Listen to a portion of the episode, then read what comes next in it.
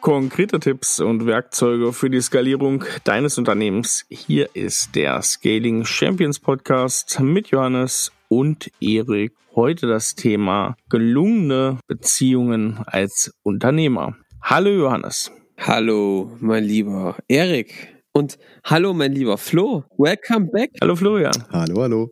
Wer Florian nicht kennt, der hat einen Fehler gemacht. Der hat nämlich unsere Folge 30 und unsere Folge 31 nicht gehört. In diesen Folgen ging es um das Thema Glück.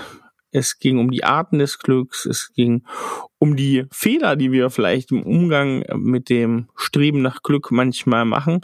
Und wir haben da auch ein Thema angerissen.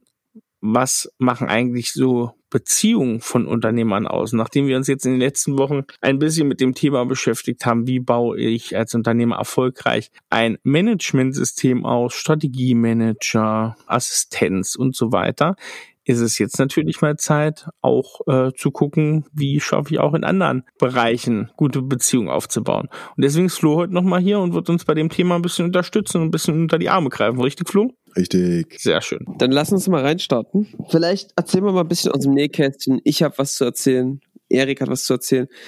Wir können erstmal am Anfang ein bisschen so ein paar Klassiker sammeln, so ein paar O-Töne aus Beziehungen, die sehr symptomatisch sind. Erik, du, ich würde sagen, der Flo macht mal einen Aufschlag und wir vervollständigen dann, wo uns was, was einfällt. Ja, gerne. Schieß los, Flo, mach mal einen Aufschlag. Ach, so ein, so ein Klassiker, äh, den ich ganz oft von meinen Kunden höre, ist, ich habe ständig Konflikte daheim und ich verstehe einfach nicht, warum. Das sind doch eigentlich alles nur Kleinigkeiten. Das sind Lappalien und, und da geht's um irgendwelche alten Verfehlungen oder dass ich früher zu viel gearbeitet habe. Irgendwie so, so völlig unnötiges Zeug. Aber es geht jedes Mal hoch. Und ich weiß nicht warum und ich kann nicht mal sagen, wann. Manchmal explodiert's völlig und manchmal nicht. Und ich äh, komme jedes Mal vor, wie ich drücke auf einen Knopf und entweder wird's jetzt mega gut oder mir fliegt alles um die Ohren und ich habe keinerlei Anzeichen dafür, welcher Knopf jetzt gerade in dieser Situation der richtige ist. Exakt, exakt, exakt. Ja, okay. Hast du noch was? Ja gut, die, die, die Vorwürfe, äh, die Firma ist dir wichtiger als die Familie und äh, du bist, äh, dir, wir sind dir doch nicht wichtig und, und du hast doch da nur Spaß auf der Arbeit, da hatten wir es ja letztes Mal schon mal äh, kurz ja. drüber. Du nimmst mich nicht ernst, du kommst ständig zu spät und so weiter und so fort. Was ich auch äh, immer, immer wichtig und, und immer auch immer wieder höre, ist so dieses ganze Thema, dir ist immer, oder du kümmerst dich immer dann um Dinge, wenn sie dir wichtig sind. Ja? Aber wenn sie mir wichtig sind, eben nicht. Hm. Was ich auch sehr bestätigen kann, ist dieses Thema, dass, glaube ich, viele Unternehmer es das so geht, ähm, ich nehme mich da auch nicht raus, dass man ja mit sehr großen Themen beschäftigt ist, sehr Überblicksthemen, sehr Big Picture, dass man auf Arbeit auch darauf konditioniert ist. Das ist eine total interessante Erkenntnis für mich damals gewesen, kleine Dinge nicht mehr machen zu müssen und auch zu sollen, weil es einfach nicht sinnvoll ist, dass der Unternehmer ne, manche Dinge tut, weil es einfach die Kraft an anderen Stellen besser eingesetzt werden kann, mit zu viel größerem Hebel.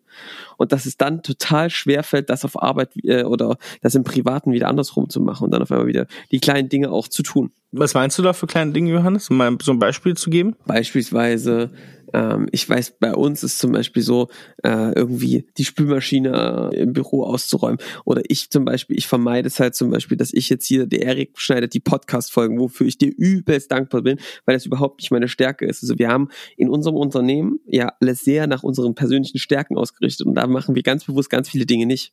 Und in der Zweierbeziehung ist diese Konstellation nicht so. Da gibt's einfach, da teilt man sich dann das zu zweit auf und dann gibt's vielleicht nochmal eine Putzfrau oder einen Putzmann, ja. Aber dann war's das. Alle anderen Aufgaben, Elternbeirat, bla bla bla bla, müssen zu zweit geteilt werden. Da gibt's diese Aufgabenteilung nicht mehr, die man eigentlich aus dem Unternehmerischen äh, ja, gewohnt ist. Ja, das stimmt. Ich finde das jetzt eine sehr bequeme Ausrede zu sagen, na ja, ähm, also läuft nicht in der Beziehung, ich mache diese Kleinigkeiten nicht, aber das liegt ja nur daran, weil ich als Unternehmer ja viel größere Räder drehe. Also es ist wirklich sehr, sehr bequem. Ist bequem. ich spiele ja nur die Realität wieder. Geh da mal tiefer rein, Flo, erzähl mal. Du hältst den Mund da drüben auf der anderen Seite. Also kriege ich dann eigentlich das Geld zurück, wenn ich hier, wenn ich wieder fertig bin mit dem Podcast? Also die Grundannahme, die ja dahinter steht, wenn ich jetzt äh, so wie ich dir zuhöre, Jojo wäre, wenn ich diesen ähm, nennen wir es doch mal Kleinscheiß machen würde, dann würde es ja auch laufen mit meiner Beziehung. Ey, ich rede hier gerade über andere, nicht, hat nichts mit so, zu tun. Ja, ja. Also wenn andere den kleinen Scheiß machen würden, dann würde es bei denen laufen. Also mit dem Umkehrschluss heißt es, die Beziehung eines Unternehmers ist dann glücklich, wenn er einfach den kleinen Scheiß macht, den seine Frau von ihm verlangt. Ja. Und? Gibt es da was dagegen zu sagen? okay, pass auf, wir, wir, wir, kommen auf das Thema gleich nochmal zurück. Was sind denn noch so typische Themen? Also ich habe vorhin einen Punkt, den sehr schön, ähm, zu sagen, also jetzt mal, Schatz, mal unter uns. Ja, das ist doch kein Problem. Weil ich mir da ein bisschen mit deiner Kollegin ein bisschen gerangelt hast. Jetzt, du musst auch mal ihre Seite verstehen. Auch ein Klassiker. Liebe ja. ich ja. Also gerade alle, die so ein bisschen rationaler gepolt sind, ich gebe euch einen Tipp, wie ihr so einen schönen Abend, der wirklich top laufen könnte, richtig vor die Wand fahrt, indem ihr bei einer Diskussion auf einmal das Gefühl habt, den Konterpart übernehmen zu müssen. Eine richtig geile Idee für so einen Abend, der auch dann mal schön mit einer schläft auf der Couch, der andere schläft im Bett ähm, äh, beendet werden kann. Das ist eine echt Top-Idee für einen schönen Freitagabend. Ja, vor allem ist er nicht langweilig. Wird nicht langweilig. du kannst den Fernseher ausmachen und hast das Drama direkt im Wohnzimmer. Ist das nicht ja. geil? Tatsächlich dann mal in die Rolle des Kollegen, der Kollegin reinversetzen und da den Part sozusagen übernehmen und da Verständnis reinstecken, ist echt schwierig. Ja. Gebe ich, gebe ich zu, kenne kenn ich auch. Aber tatsächlich ist es auch, glaube ich, so der andere Arbeitsalltag. Ne? Du hast es schon mal kurz angesprochen. Also für was erhalte ich auf Arbeit auch ähm, Anerkennung und Belohnung oder allgemein im Alltag, ne, das ist ja manchmal auch ähm, sehr gesplittet, wenn das jetzt nicht vielleicht zufällig auch das gleiche Unternehmen ist oder die gleiche Branche oder was ganz ähnliches, dann habe ich ja andere Belohnungssysteme, die auch in der Arbeit eine Rolle spielen oder auch einen ganz anderen Ablauf. Und dann ist, glaube ich, auch manchmal diese naja, dieses Hineindenken in den Alltag des Partners auch äh, so eine Schwelle. Und das ist ja genau das auch, wo man dann sehr drüber stolpern kann ich, ich würde da ein bisschen, äh, ich, ich habe da ein bisschen, na, was heißt andere Sichtweise, zumindest äh, würde ich mehr Fokus auf einen anderen Aspekt legen. Äh, was Unternehmer in der Regel können, ist, die können kommunizieren. Das sind Führungspersönlichkeiten, die haben irgendwo eine gewisse Durchsetzungsstärke. Und in der Regel haben sie mehr Durchsetzungsstärke, sie können, sie haben vielleicht die besseren Argumente oder sind da geschickter, als dass der Partner zu Hause hat, weil sie den ganzen Tag natürlich das im Endeffekt trainieren mit ihren Mitarbeitern, mit ihren Kunden etc. Das heißt, sie sind in irgendeiner Form, in, in zumindest solange es ein, ein Konflikt mit Argumenten etc. ist, sind sie meistens überlegen. Und das nutzen sie, ich behaupte mal unbewusst, aber das nutzen sie natürlich aus. Und das ist der Vorteil. Ich weiß nicht, ob es wirklich ein Vorteil ist, aber das ist zumindest etwas, was Unternehmer in, in, in diesem Punkt in ihren äh, Beziehungen meistens auszeichnet. Das ist ein super spannender Punkt. Da würde ich auch äh, darum bitten, da noch mal ein bisschen tiefer reinzugehen, weil das klingt ja auch nach viel äh, Konfliktpotenzial, gerade wenn das von der anderen Seite auch ja in gewisser Weise aufgedeckt wird, dieses Muster.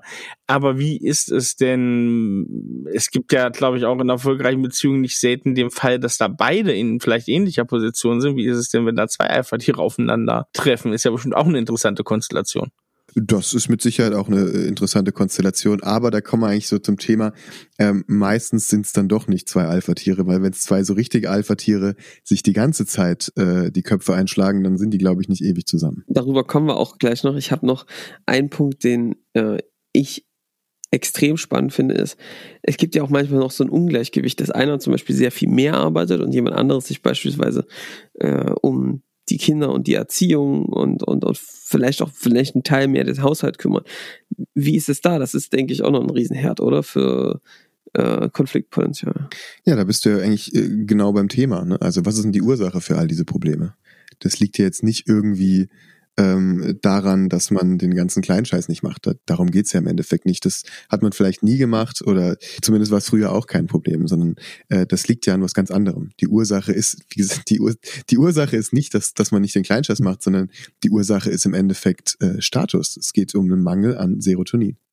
Und da ähm, fährt der große Laster mit voll bepackt mit Serotonin und er fährt und er fährt, er fährt und ihr wisst genau, wo er landet. Er landet in der Sackgasse der Woche äh, und über die sollten wir heute reden, denn es geht um Status. Wer hätte das gedacht in der Beziehung? Ich bin da ehrlich gesagt lange nicht drauf gekommen. Du hast mir da ein bisschen die Augen geöffnet bei dem Thema.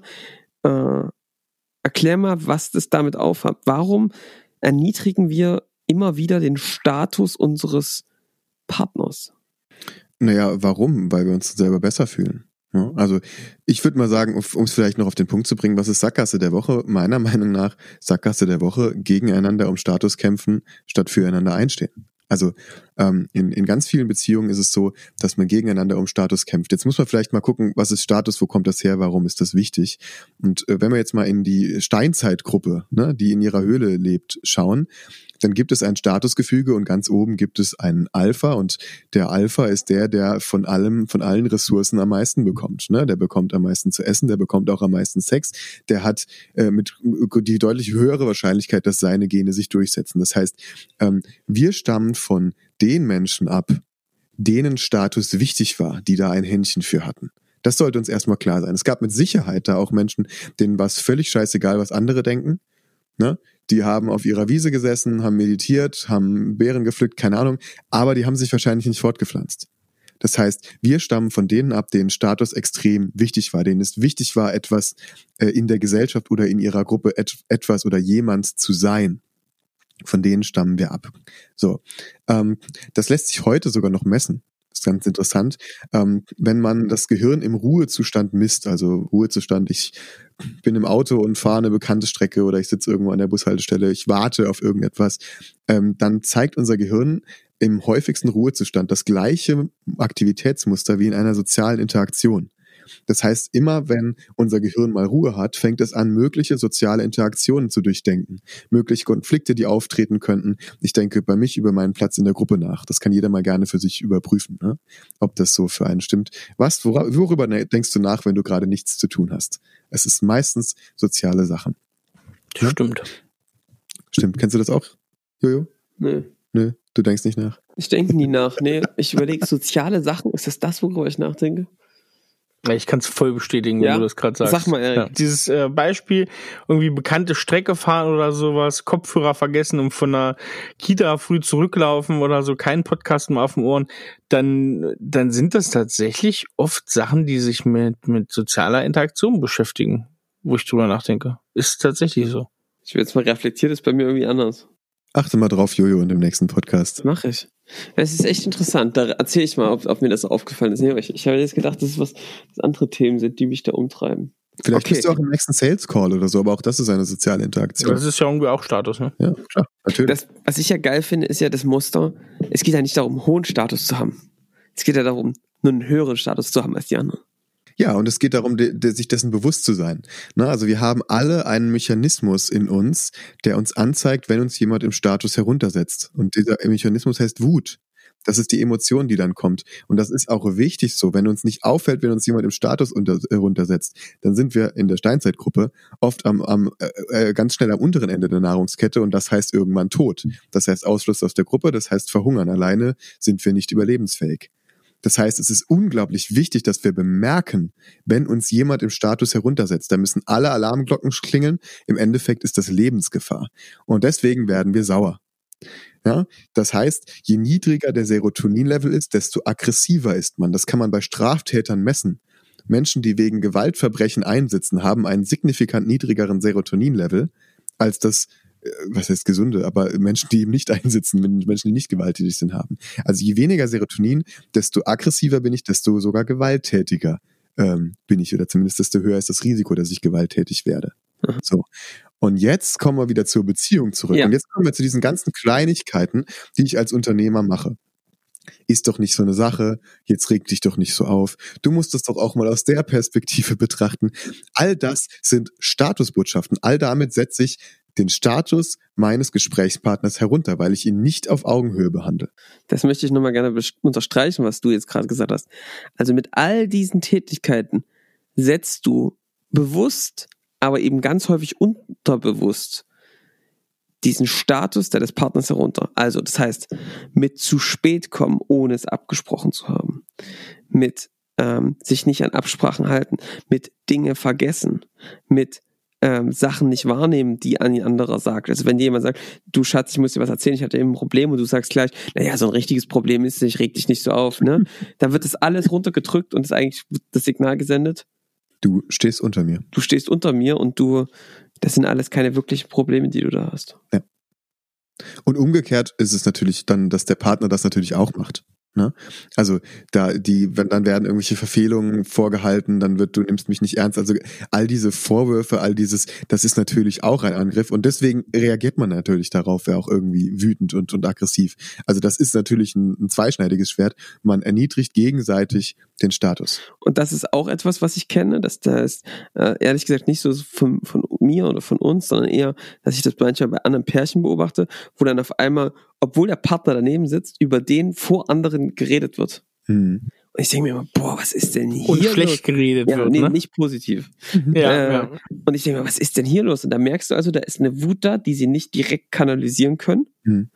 und die sie dann über so einen Dritten quasi transportieren. Also das heißt ja eine indirekte Erniedrigung auch über diesen Kanal Mhm. zu versuchen, den anderen herabzusetzen und seinem Wut einen Kanal zu geben. Ja, und das ist sogar noch schlimmer, weil das nicht nur den Status in der direkten Interaktion, sondern in der ganzen Gruppe, weil in dem Moment, wo es drei sind oder mehr, ist es ja schon eine Gruppe heruntersetzt. Deswegen macht einen das auch mehr sauer. Und das, genau, das macht einen richtig wütend. Genau. Es macht ja sogar mich wütend, wenn ich das von Weitem sehe. Das ist ja wie Mhm. äh, auf jemand, der am Boden liegt, noch einzutrampeln. Ja. Jetzt haben wir es seziert. Können wir gehen. Gut, fertig. Jetzt wird's cool, wenn wir uns, wenn wir jetzt mal, ja, genau. Ja, ab. Okay, Fe- Fehler erkannt. So, jetzt die Frage. Wie Flo. geht's weiter? Was machen wir jetzt mit der, was machen wir jetzt mit dem in, in den Brunnen gefallenen Kind? Ich, ich würde an zwei Stellen ansetzen. Also äh, beim, beim klassischen Modell ist es eben so, dass der äh, Unternehmer tendenziell, weil er eben Unternehmer ist, den höheren Status hat und dann zu Hause eben Hausfrau, Hausmann, vielleicht äh, Mutter, Vater ist, ja. Ähm, und jetzt mal aus Statussicht gesehen ist das halt ein ziemlicher Scheißjob. Ja, ähm, Kindererziehung, ich, ich kriege wenig Anerkennung und wenn, dann kriege ich die erst irgendwie in zehn Jahren, wenn aus dem Kind hoffentlich was geworden ist. Ich habe keiner, keine wirkliche Kontrolle über das Ergebnis. Natürlich kann ich viel tun, aber kontrollieren kann ich es nicht. Ähm, und es ist jetzt kein Job, wo ich irgendwie, wo einfach so hoch angesehen ist, wo ich Status bekomme. Das heißt, Gesellschaftlich vor allem, ne? gesellschaftlich. In dem Aber Moment, wo ich zu Oxytocin Hause bin. bekommst du. Bitte? Oxytocin bekommst du. Oxytocin bekommst du, richtig. Und das ist, was viele Unternehmer auch probieren. Ne? Also die probieren dann über Oxytocin das hinzubekommen. Die sagen, ich bin doch nett zu dir, ich nehme dich doch in den Arm, etc. Ja, aber äh, der netteste Mann der, der Welt oder die netteste Frau der Welt macht mich nicht glücklich, wenn ich nicht das Gefühl habe, ich werde ernst genommen. Ja. Also das Mhm. Serotonin entscheidet zu einem großen Teil, wie glücklich ich mit einer Beziehung bin. Ich werde mit einer Beziehung, in der ich kein Serotonin bekomme, nie glücklich sein. Boah, ich habe jetzt noch zwei Fragen, die mir wirklich auf, den, auf der Seele bringen. Die erste Frage ist, woran erkenne ich, dass ich meinen Partner erniedrige? Mir ist es selbst aufgefallen, Mhm. obwohl ich immer dachte, ne, sowas mache ich nicht. das zweite ist, wie spielt dieses Helfersyndrom rein? Helfer denken ja immer, dass sie den anderen einen riesen Gefallen tun. Ja. Ja? Das würde mich übrigens auch Das interessieren. würde den Erik übrigens auch interessieren. Ähm, Erzähl doch mal. Erzähl doch mal. Ich frag von Freund. genau. Also das würde den Erik auch interessieren, weil es ja da ein ganz interessantes Muster gibt beim Helfer. Lass uns erst mal über den Helfer reden. Wie ist denn das beim Helfer? Was macht der mit dem Status? Äh, naja, helfen kann ich nur jemand, der einen niedrigeren Status hat. Und deswegen fällt es ja den meisten Menschen auch so schwierig, Hilfe anzunehmen. Jemand, der schon von sich aus einen hohen Status hat, der sich seiner selbst sicher ist, ne, so ein, ja, der, äh, der, der kann auch, der kann auch gerne um Hilfe fragen und die annehmen. Ja. Aber jemand, der unsicher ist, der kann das nicht tun. Warum? Weil es den Status noch weiter erniedrigt. Also in dem Moment, wo ich Hilfe anbiete, stelle ich mich im Status über jemand. Und in dem Moment, wo ich sie annehme, nehme ich auch den niedrigeren Status an. Ja. So viel zum Thema Helfersyndrom. So ist es. Also es ist eigentlich eine Überhöhung des Statuses. Ja, also ich erhöhe meinen eigenen Status. Ja. Also das ist ein Muster. Mhm. Definitiv. Woran merke ich, dass ich den Part meinen Partner erniedrige? Was sind so typische Signale? Ach, wie wär's mit Zuhören? Der wird schon sauer werden.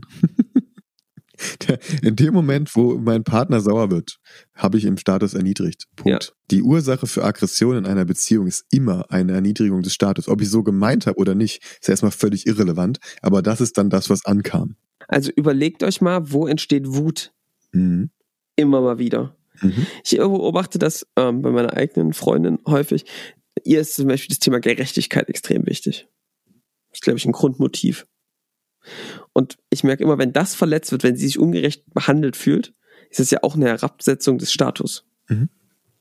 Ne? Klar. da, das ist so ein, so ein, so ein Wort. Und, aber sind es aber genau diese Dinge, nicht gehört zu werden. Mhm. Also ich habe es total gelassen in Konfliktgesprächen, die's, wo es um andere geht, die andere Seite einzunehmen. Weil Die Aussage war, ist dann häufig, ähm, du bist ja gar nicht auf meiner Seite. Yes. Yes. Komplette Bestätigung hier drüben. Ich habe jetzt so ein paar Ideen, wie man rauskommt. Ich habe ein paar Sachen probiert, ein paar haben funktioniert, ein paar haben überhaupt nicht funktioniert.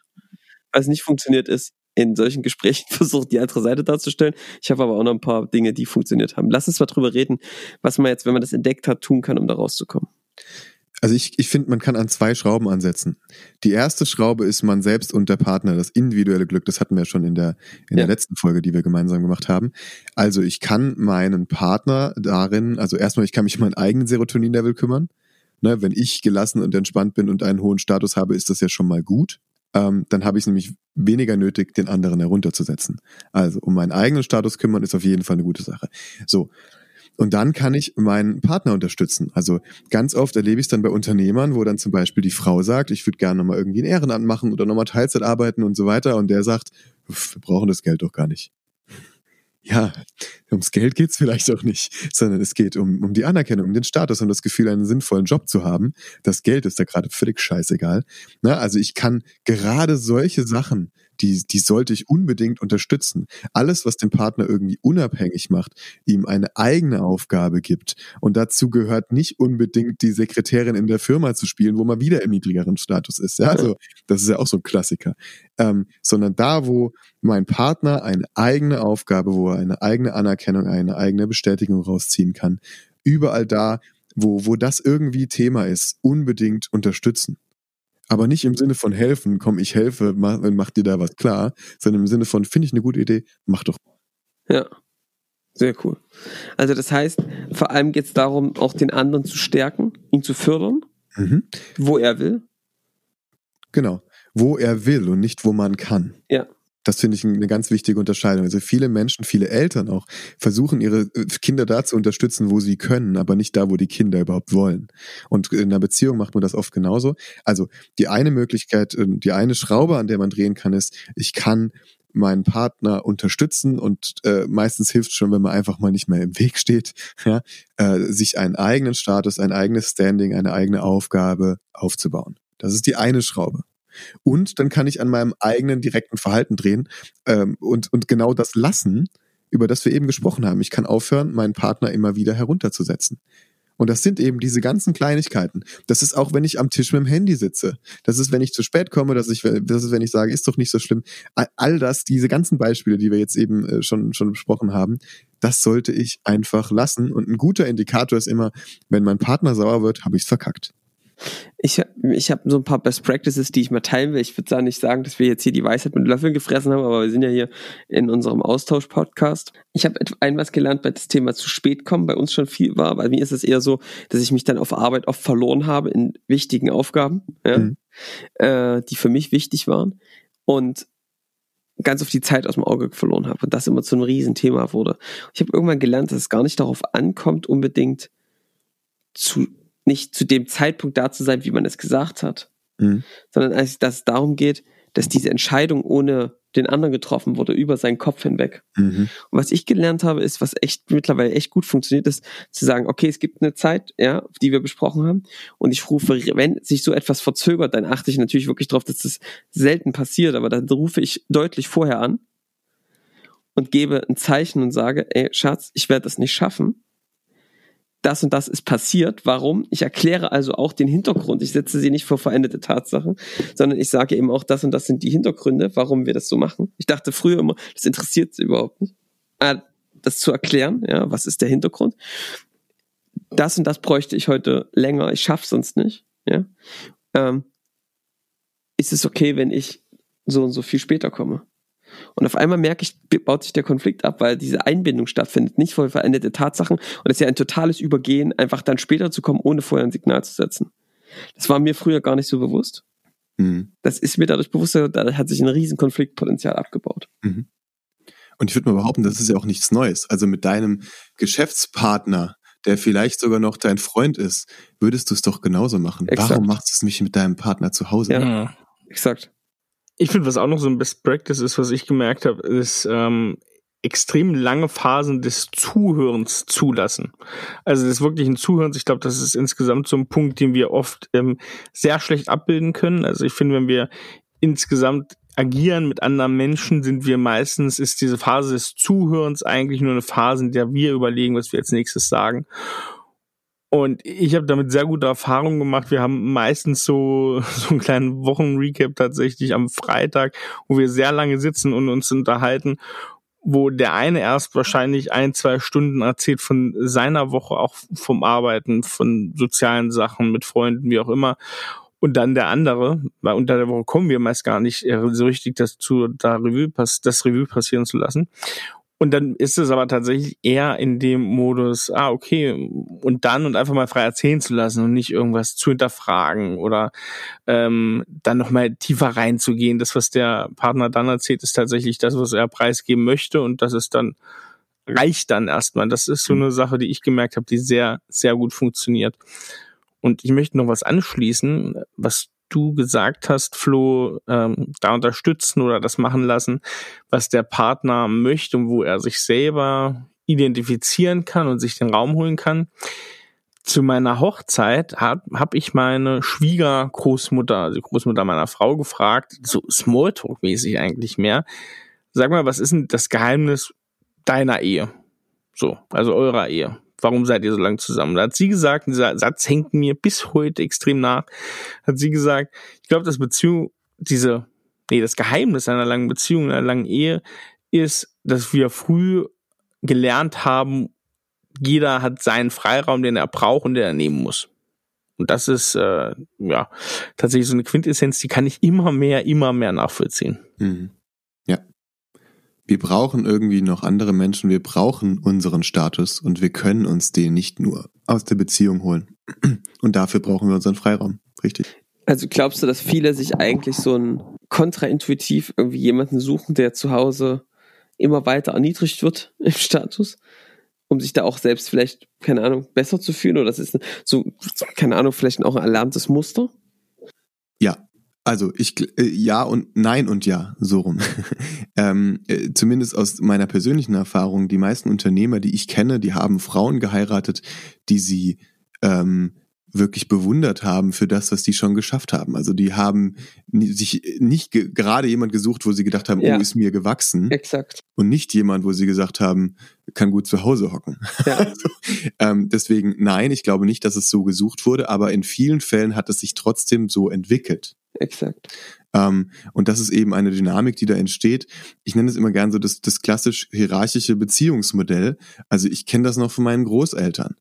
Ne? Der Mann geht arbeiten, bringt das Geld nach Hause, ähm, weiß, wie das mit den Versicherungen und mit dem Auto und mit sonst was funktioniert und die Frau ist halt zu Hause und ist eigentlich komplett abhängig. Ja, das, so war das in der Generation meiner Großeltern größtenteils. Und dieses Modell haben wir irgendwie schon noch im Kopf und unbewusst haben wir das dann von unseren Eltern, Großeltern übernommen. Und da sind wir bei den Skripten, das haben wir letztes Mal ganz kurz angeteasert. Ähm, wir bekommen über, über Filme und über alles, äh, was wir so an Medien konsumieren, bekommen wir eine ganze Menge Skripte für die Anfangsphase einer Beziehung. Es gibt unglaublich viel, wie bekomme ich jemand sozusagen rum. Aber äh, find mal einen Film, wo eine äh, langjährige Beziehung gezeigt wird. Das findest du nicht. Die einzige langjährige Beziehung, wo du dir deine Skripte sozusagen abschauen kannst, ist meistens die deiner Eltern. Und dann schau dir mal an, ob du es genauso machst wie deine Eltern. Und ich behaupte mal, in vielen Fällen wahrscheinlich ja. Selbst die Dinge, die dir wahrscheinlich nicht gefallen. Ja, die sind sehr glücklich geschieden, meine. dann hast du deine Prognose. Ja. Flo bleibt immer konstruktiv hart am, am Beziehung, an der Beziehung. ähm, von daher ist es ja echt spannend, dass man eigentlich vielleicht auch unbewusst dagegen arbeitet, weil das geht ja voll nach hinten los. Du erniedrigst deinen Partner, irgendwann wird er dann, nervt es dich, es wird unattraktiv, es entstehen Spannungen. Mhm. Und du fragst dich, warum hat er sich da so entwickelt? Mhm. Und wieder ist ja das Muss, der Lösung liegt Was ja ist wieder, mit dem los, frage genau, ich. Ja. Was ist mit dem los? Und die Lösung ist wieder mal ein Spiegel. Mhm. Was ist eigentlich mit dir los? ja. Warum machst du das? Mhm. Warum brauchst du das? Hm. Ich habe tatsächlich auch dieses Thema, auf dieses Thema Aggression sind wir da gekommen, Flo. Vielleicht magst du hm. da nochmal kurz was zu sagen. Was haben denn Aggressionen damit zu tun? Naja, Aggressionen äh, entstehen in einer Beziehung dann, wenn ich mich im Status herabgesetzt fühle.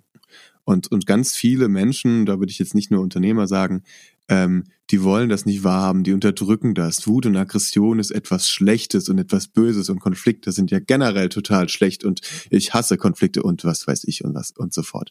Ähm, und ich habe da eine völlig andere Position. Aggression kommt von agredi, auf etwas zugehen.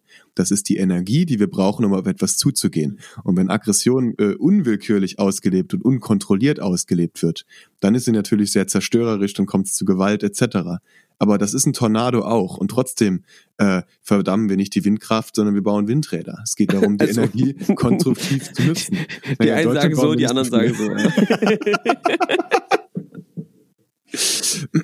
ja, also Aggression ist Energie. Ja. Und wenn ich diese Energie äh, erkennen, nutzen und kanalisieren kann, dann ist es eine unglaublich wertvolle Kraft. Wenn ich das nicht kann, dann habe ich entweder keine Energie, weil ich sie unterdrücke, ja, das sind dann aber oft die Menschen, die irgendwann, wie für das Umfeld zumindest, wie aus dem Nichts völlig explodieren. Ja, das ist meistens dann unterdrückte, lange unterdrückte Aggression.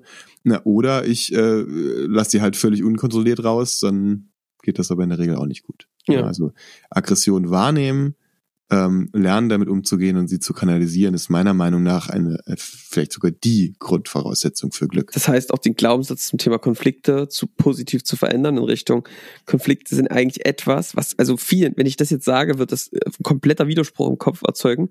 Ähm, Konflikte sind eigentlich etwas, was eine Beziehung stärkt. Mhm wenn man die Werkzeuge hat, wie man sie bewältigt, weil es ja ganz oft beobachtet, dass gerade bei den Konflikten, wo es am meisten Potenzial gibt zu scheitern, wenn du die gemeinsam überwindest, das ja die Bindung nochmal deutlich stärkt. Mhm. Wenn man sie gemeinsam auseinander nimmt und eine gemeinsame Lösung dafür findet. Ich habe, ich habe, äh, da fällt mir gerade eine Geschichte ein. Ich saß mit einem Unternehmer da, der hat knapp 1000 Mitarbeiter und ist seit irgendwie zwölf Jahren äh, führt er dieses Unternehmen und mit dem habe ich mich über Konflikte unterhalten. Und dann habe ich gesagt, ja, was denkst du denn zu Konflikten? Da sagt er, ich, ich hasse Konflikte so wie jeder. Dann habe ich gesagt, Moment, ich liebe Konflikte. Der hat mich angeguckt, wie so, so nach dem Motto, oh, ach du Scheiße, mit welchem Geisteskranken sitze ich denn hier? Ja. Und dann habe ich ihm genau das gesagt, was du im Endeffekt auch gerade gesagt hast. Ich habe gesagt, ich liebe Konflikte. Meine Beziehung wird mit jedem Konflikt besser weil wir in jedem Konflikt mit irgendetwas rauskommen, wo wir sagen, hey cool, und das können wir doch machen und das ist doch eine Idee und die wird mit jedem Konflikt besser. Das heißt nicht, dass jeder Konflikt Spaß macht. Das wäre schön, aber so ist es nicht. Aber das ist doch wie Sport. Sport macht auch nicht immer Spaß, aber mit jedem Training wirst du fitter. Ja. Und mit einer Beziehung ist es genauso. Und äh, ja, also dieser Glaubenssatz, ich liebe Konflikte, der hat mich, glaube ich, schon sehr, sehr viel weitergebracht. Der kann natürlich auch mal anstrengend fürs Umfeld sein. Aber darüber sollte ich vielleicht mal nachdenken. Hm. Eric, was sagst du? Mega.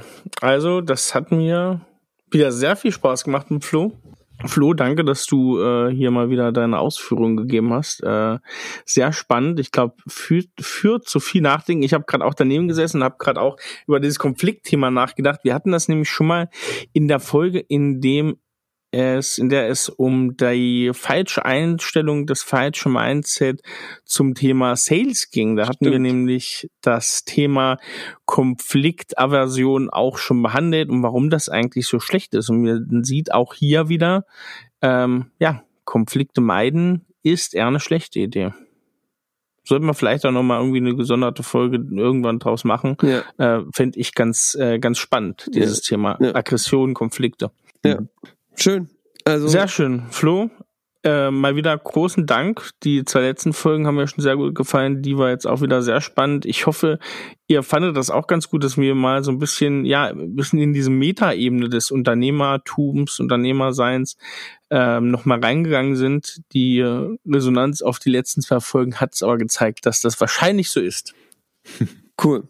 Also von daher äh, vielen Dank ähm, für eure, euren Support, Flo. Ich erinnere jetzt hier an dieser Stelle nochmal an dein Buch. Also, wen das alles interessiert hat, wer da Bock hat, nachzulesen, ähm, wer Bock hat, mit Flo daran zu arbeiten, der kann sich gerne bei uns melden, der kann sich auch direkt bei dir melden. Du bist ja jetzt mittlerweile ein sehr direktes Teammitglied von dem Scaling Champions Team. Von daher, ähm, ja, wir machen das gerne, ähm, mit euch an solchen Themen zu arbeiten. Das ist, glaube ich, ein ganz wichtiger Bestandteil, um als Unternehmer erfolgreich zu werden. Hm. right? Also Buch, Fighting for Happiness. Jetzt bestellen. Wird verlinkt. wird verlinkt. Und yo, euch allen eine erfolgreiche Woche, ähm, gute Gespräche mit euren Partnern, Partnerinnen, rein in die Konflikte, mit offenem Visier kämpfen und dann wird die Beziehung auch weiter darin reifen.